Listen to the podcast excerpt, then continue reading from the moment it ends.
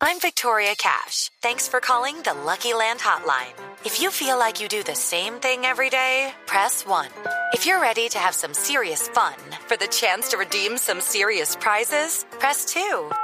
We heard you loud and clear. So go to LuckyLandSlots.com right now and play over 100 social casino-style games for free.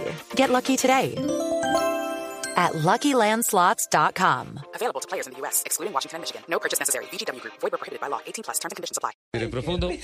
Federico, ¿cuándo recibe la llamada de Iván?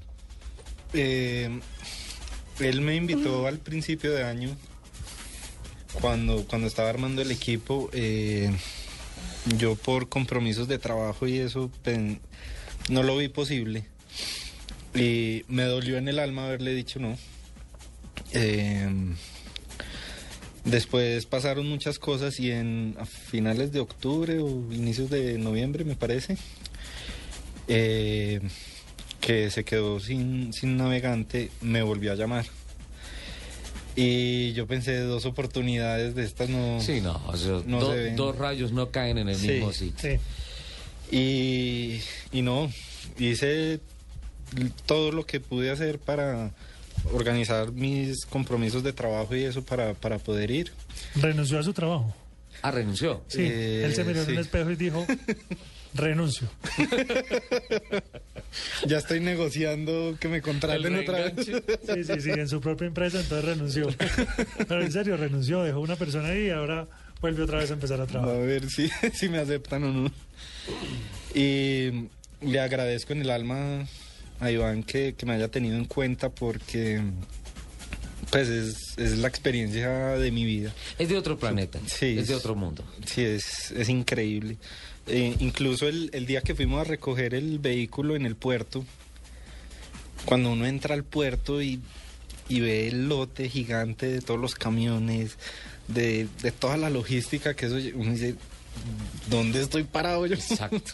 Es increíble. Exacto. Y más cuando estás eh, haciendo colita para arrancar la primera etapa, cuando estás esperando a que llegas al momento del conteo regresivo y dices, ya no hay marcha atrás. sí, ¿En qué estoy metido? sí, Sí, sí. son, son muchos momentos, son muchos momentos que, que vivimos con Federico, sobre todo la parte de, de cuando nos, dan, nos lanzan la bandera verde para arrancar, eh, cuando nos subimos al podio de llegada, pero también las partes duras, cuando estuvimos en el desierto botados debajo de un árbol a punto de desfallecer y pedir el helicóptero también.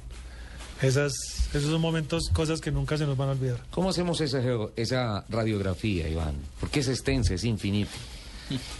Eh, realmente el, nosotros ya perdíamos el, nosotros duramos viviendo 13 días dentro del carro, 13 días, dentro de los que el primer día y el segundo día que nos fue bien, nosotros en una en una válida alcanzamos a estar en puesto 33, 33 en 360. 33. Sí, íbamos, que esa era la, la acotación que quería hacer ahora, que uno con su carrito comprado de segunda y a puro manejo y navegación.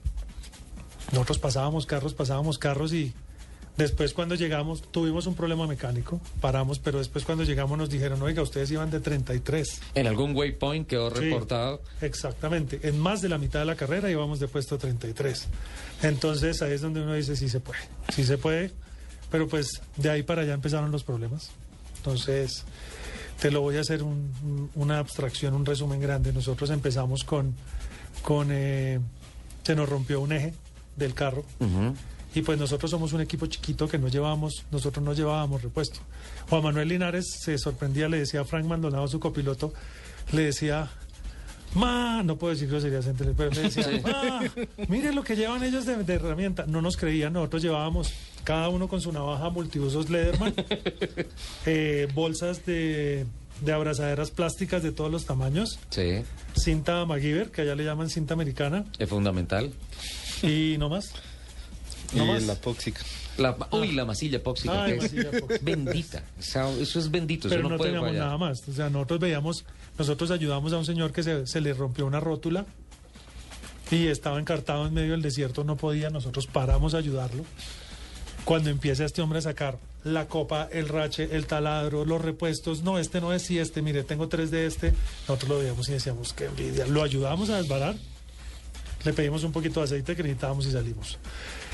Ahí empezó el, el, el- drama, porque el, como las caravanas del oeste, el Dakar es como las caravanas del oeste. Las caravanas del, del oeste avanzaban para colonizar y para llevar ganado.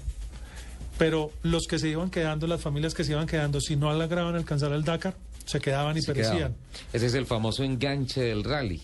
Uno no puede perder el límite del enganche, porque si lo pierdes, te quedaste. Sí, exactamente, y nosotros nosotros vivimos al límite de eso todo el tiempo, porque perdíamos perdimos eh, fácilmente cuatro horas en el problema del, del eje, porque ese fue el eje delantero y teníamos desierto adelante, o sea, yo no podía enfrentar el desierto en 4x2 de sin la tracción delantera. No pasas. No, no pasaba, no pasaba y logramos arreglarlo como pudimos. Eso fue una, una labor titánica.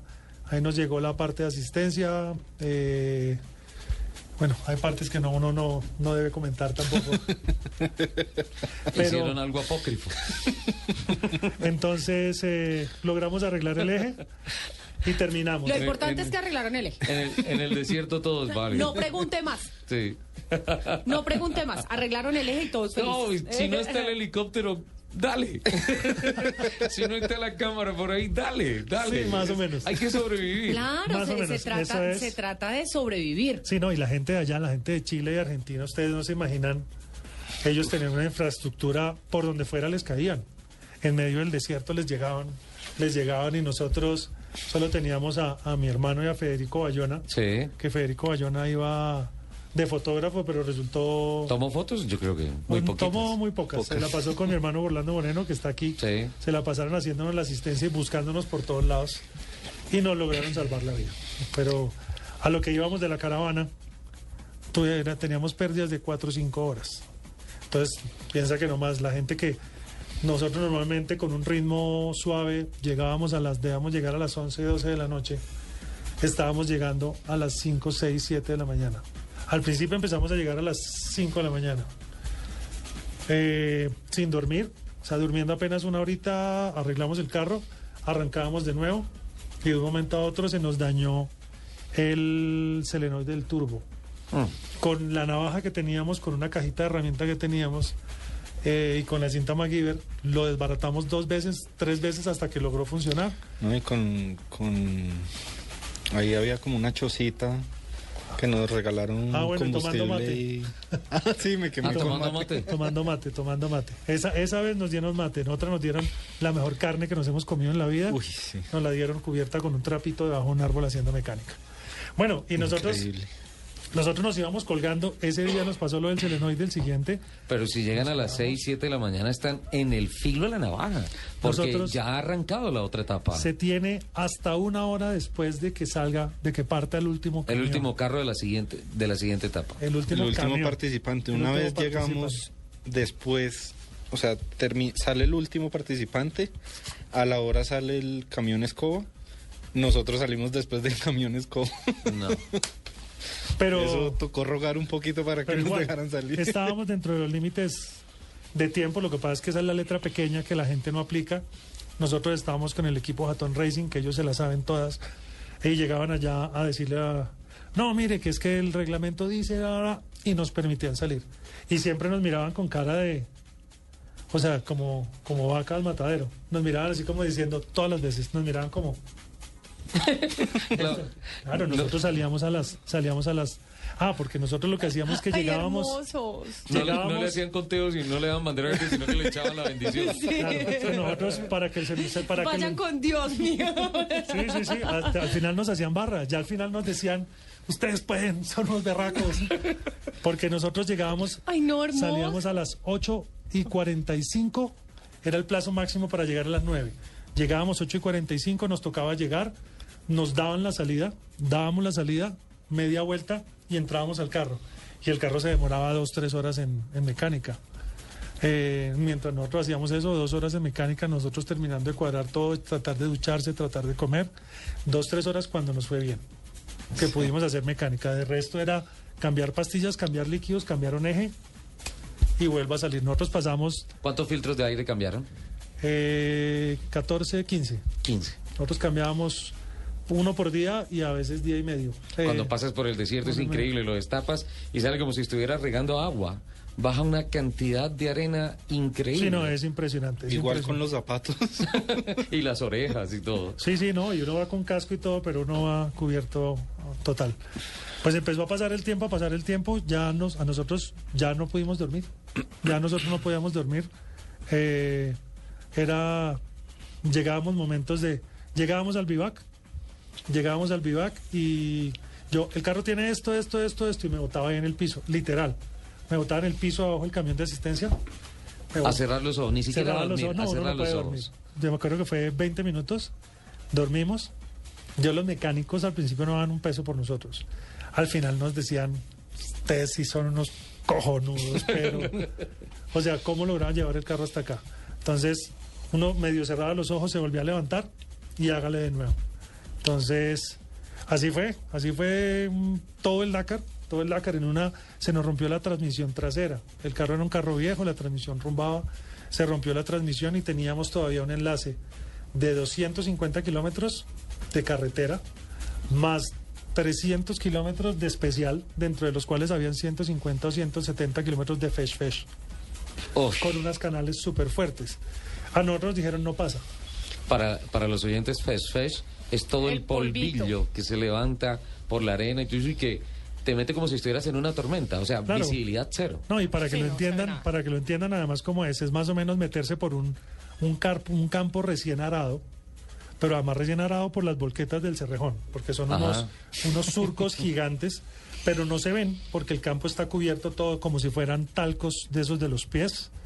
Eh, así es la arena delgada, es como el talco, uno hunde el pie y no, no toca fondo, el talco puede, puede tener 50 centímetros y el pie se te hunde hasta que llega hasta el fondo. Entonces uno no lo ve y se encuentra de todo, se encuentra rocas, se encuentra... Entonces ese día de la transmisión trasera, nosotros con lo que teníamos desbaratamos el carro completo, le quitamos carta en transmisiones, desbaratamos la transmisión, desbaratamos todo el carro y lo pusimos en tracción delantera. Y dijimos, bueno, a la de Dios. Por aquí Ah, están sí. diciendo, por aquí está diciendo Taxi Víctor que se le aguaron los ojos, escuchando las A mí, a historias. mí también, la verdad, es, No, es vibrante. es- El, no, no, es, hay historias de como esas, por ejemplo, la de la que les estoy contando en este momento, que pasó la- lo mismo lo del desierto, que se la quiero contar, porque eso fue algo, eso es un ejemplo de vida para nosotros que no, no nunca se nos va a olvidar. Llegamos, pasamos la especial, 250 kilómetros, eh, y nos enfrentamos al Fesh Fesh. Veíamos las como campos de fútbol y campos de fútbol y campos de fútbol y sin tener opción de uno desviarse para buscarlo más suave porque no teníamos solo tracción. Entonces yo le dije a Solamente iban con tracción adelante. solo tracción adelante. Entonces le dije yo a, a Fede, cogimos las llantas, las bajamos a 12 libras. Yo dije, no importa que se rompan, pero es la única manera. Las de arriba, las, las de atrás las inflé bastante para que no hicieran Para resistencia. que rebotaran, para que re- vayan rebotando sobre la arena. Y, Exactamente. y las que están desinfladas es para que logren más tracción. Exactamente. Y, y yo le dije a Federico, como le había dicho en el desierto, o sea, nosotros si morimos, morimos con las botas puestas Total. y con el carro roto. Porque si no podemos más es porque el carro se rompió. No fue porque no pudimos. Y nos devolvimos unos 30, 40 metros, cogimos impulso y empezamos. Ustedes no se imaginan lo que aguanta ese carro. Sí. Federico me decía, me decía, "Mm, este carro no se rompe, mm, este carro se va a romper, mm, no se rompió. Y yo, nada, o sea, ahí sí con la gracia de Dios, le dimos, le dimos, le dimos, le dimos, y cuando salimos, yo le decía, yo les tiré el puño, así como, como está de moda darse, Sí. además que uno va agarrado, entonces no puede darse la mano. Entonces solo les tiré el puño, chocamos los puños y le dimos otro día más Pasamos. pasamos y ahí llegamos. La vez del desierto es, es, es duro, es duro, pero duro la gente no se alcanza a imaginar tan duro. Nosotros estábamos en el desierto, veníamos de un problema mecánico, no pudimos dormir. Le hicieron las tres horas de, de mecánica, como tres horas de mecánica al carro. Eh, no, menos, menos, como hora y media, pero hemos llegado retrasados. Todo el mundo pasó en el desierto a las nueve de la mañana, cuando la arena está fría y está compacta. La hora que es pasable, a mediodía se pone eso a 50 grados A centígrados. nosotros nos tocó a las dos y media de la tarde. ¡Uy, Dios! Nos tocó y no había por dónde. Por donde estaban las huellas de todo el mundo, nosotros tratábamos y el carro se enterraba una vez. Es que hay una cosa para los organizadores, el desierto tiene dos temas fundamentales. Uno, rutas. Dos, horarios. Porque incluso las rutas, así sean transitables, hay horarios en que el calor no lo permite. Si no, no se puede ni siquiera, o sea, uno, a uno le enseñan, y yo estuve en Perú practicando, y a uno le enseñan, mire, la- las, las dunas que tienen como olas encima, por encima, esas son muy suaves, no las coja, las que están planas. Yo pasaba por donde trataba y no podía, no podía. El carro se enterraba y se enterraba, uno caminaba y se le hundían 20 centímetros los pies, solo con el peso de uno. Entonces el carro se empezó a enterrar, a enterrar, hasta que quedamos en medio de una duna donde no había nada por ningún lado y los dos enterrados, pero hasta donde no más. Y ya no pudimos más, ya no pudimos más porque el carro, el, el agua se ponía hirviendo, el agua de las botellas estaba hirviendo, lo- el roll bar uno no, no podía tocar el gato, no podía tocar el roll bar, no podía tocar, las rampas eran de plástico, son unas Max Tracks y se, se, se ponían muy calientes. Y no, ya empezamos a desfallecer, a desfallecer. Federico le, le empezó a dar muy duro el- el sol. Muy duro. A Federico ya tanto que se empezó a agitar, agitar, agitar, agitar. Ya empezamos a ver el botón rojo. El botón rojo es de abandono para llamar el helicóptero porque No. definitivamente... No, qué angustia. Sí, no, ya ahí se nos acababan los sueños, pero era tanta la angustia que, que Federico después me comentaba, él decía, no, yo sí lo miraba, él no me decía nada, pero él, él miraba, el- porque ya no se podía respirar, ni siquiera estando quieto dentro del carro se, se conseguía paz.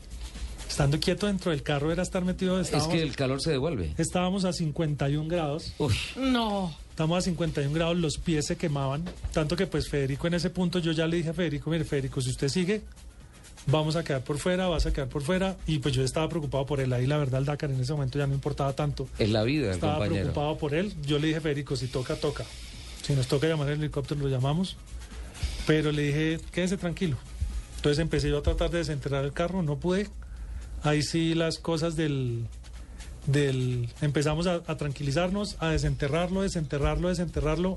Se me quemaron los pies, o sea, la, la arena estaba tan caliente que uno teniendo teniendo ropa antiflama, ropa antifuego, los zapatos se me quemaron los talones, los talones quemados.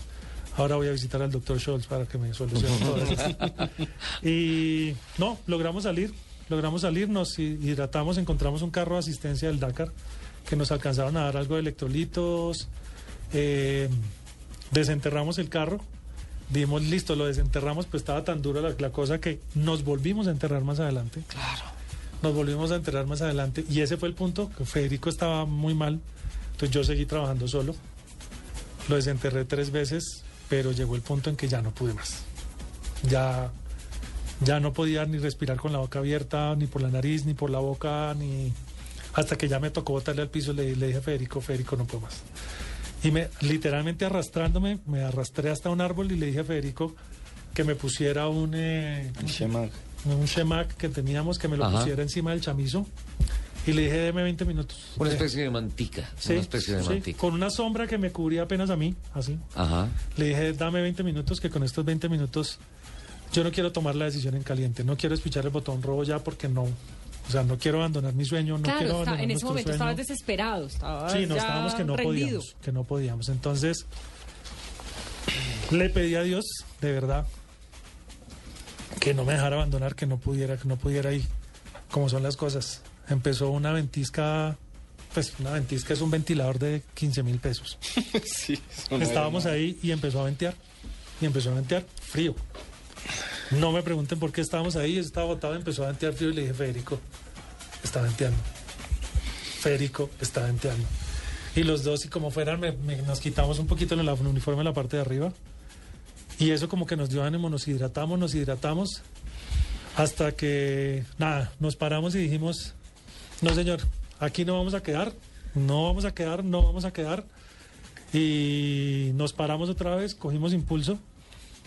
También la buena fortuna, ya teníamos el carro, el carro, el calor era tanto que el gato hidráulico se le salía el líquido, se ponía tan líquido que se salía por los empaques, entonces estábamos perdiendo el gato.